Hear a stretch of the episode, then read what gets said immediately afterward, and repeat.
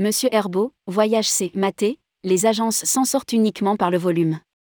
L'interview de Michel Herbeau, présidente de Voyage C. Maté.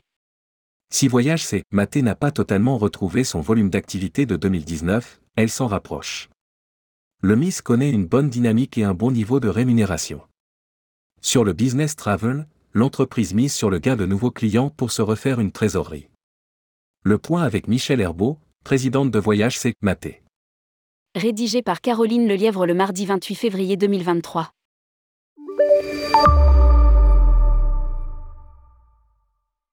Tourmag.com. Pouvez-vous nous faire un rapide historique de l'entreprise? Michel Herbeau, l'entreprise compte 32 salariés répartis sur toute la France, dont le plus gros de l'effectif, 23 personnes, à Paris. Des embauches sont en cours. 60% de notre volume d'affaires se concentre sur le business travel, les 40% restants se répartissent entre le MIS, le congrès et le réceptif croisière. En termes de marge, le réceptif représente 40% de notre activité, l'événementiel 25% et le reste le travel.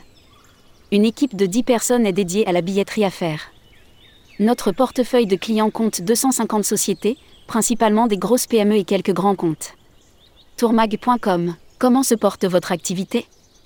Michel Herbeau, nous n'avons pas retrouvé le volume d'activité de 2019, mais nous nous en rapprochons.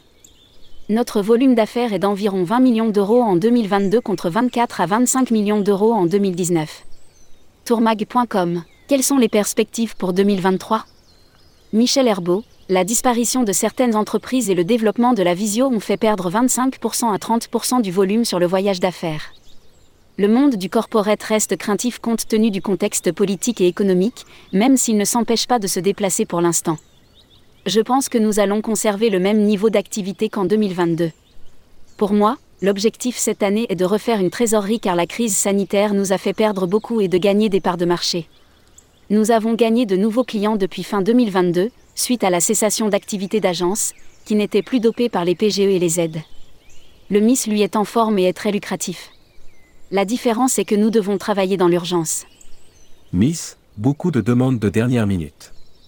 Tourmag.com 2022 a-t-elle marqué la reprise du Miss ou s'agissait-il de report? Michel Herbeau, les reports ont eu lieu en 2021 et tout début 20 222 2022 était bien l'année de la reprise. Elle a été très forte à partir de juin. On ne s'y attendait pas. Nous avons retrouvé le volume d'activité d'avant-crise.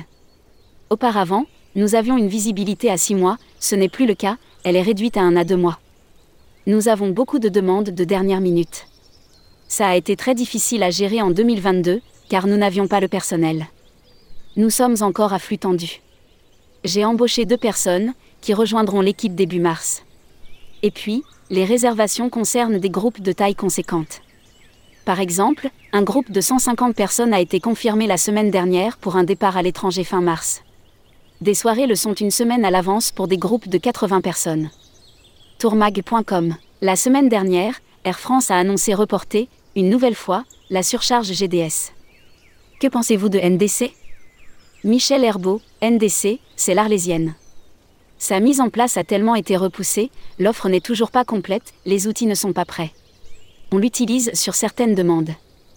J'attends de voir l'offre totale, quand ce sera opérationnel pour me faire une idée, savoir si on peut tirer notre épingle du jeu.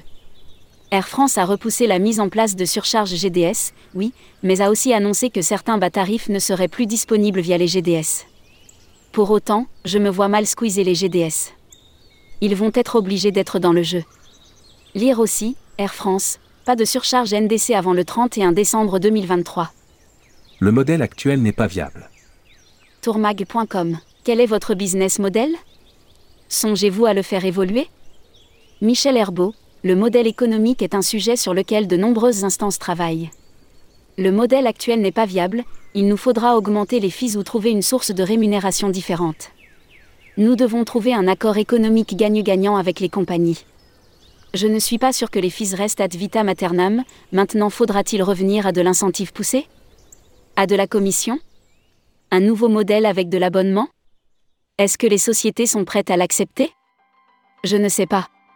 Aujourd'hui, chez moi, nous fonctionnons essentiellement avec des fees et des honoraires annuels, c'est-à-dire des forfaits pour quelques clients. Nous sommes très transparents sur le prix d'achat. Pour les nouveaux clients, nous avons augmenté certains fees, dont ceux de la SNCF. Ça ne représente pas grand-chose, 0,50 euros après 4 ans sans augmentation. Pour des demandes particulières, sur le off, notre grille a elle aussi augmenté. Encore une fois, ce n'est pas énorme, mais sur le volume, ça fait son effet. Les clients sont de plus en plus volatiles. Tourmag.com La concurrence des TMC Techno vous effraie-t-elle? Michel Herbeau, dans le contexte économique, les clients sont de plus en plus volatiles. Les sociétés souhaitent changer de fournisseur et sont prêtes à le faire pour pas grand-chose. J'ai eu le cas avec l'un de mes gros clients, qui a été approché par un acteur techno avec des tarifs défiant toute concurrence. J'ai eu un peu peur et j'ai attendu de voir. Après avoir testé, mon client est revenu vers moi. L'agence ne proposait aucun back-office, aucune souplesse. Et puis que représentent les fils pour ces entreprises? Beaucoup pour nous, mais pas grand-chose pour ces grosses sociétés. Je crois que ces jeunes acteurs se trompent de combat. Tourmag.com Que pensez-vous de la nouvelle convention de distribution entre les entreprises du voyage, EDV, et la SNCF Michel Herbeau, la SNCF a baissé le taux de commission. Il nous laisse la possibilité de vendre Wigo à 30 centimes d'euros de commissionnement. C'est peu, mais ça a le mérite d'exister.